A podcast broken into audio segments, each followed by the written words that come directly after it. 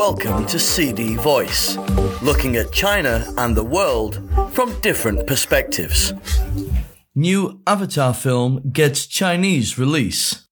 13 years after James Cameron's sci fi epic Avatar sparked the growth of the giant 3D screen era in the Chinese movie market, its long awaited sequel, The Way of Water, is set to greet audiences on the mainland on December 16th. According to data on Chinese movie ticketing platform Maoyan, more than 600,000 netizens have added the movie to their want to watch lists after the release date was announced, causing the film to rise to the top of the soon to be released films on the platform.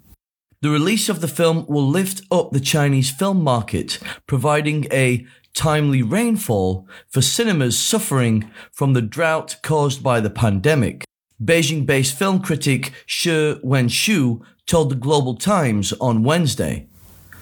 I have been ready to buy tickets and return to the cinema. I hope the pandemic situation is eased at that time so that cinemas can open, one Sina Weibo user commented. The Way of Water tells the story of the Sully family, Jake, Neytiri, and their kids, the trouble that follows them, the lengths they go to keep each other safe, the battles they fight to stay alive, and the tragedies they endure. As a lot of the scenes took place underwater, Cameron and his team tailored a motion capture system specialized for underwater cinematography.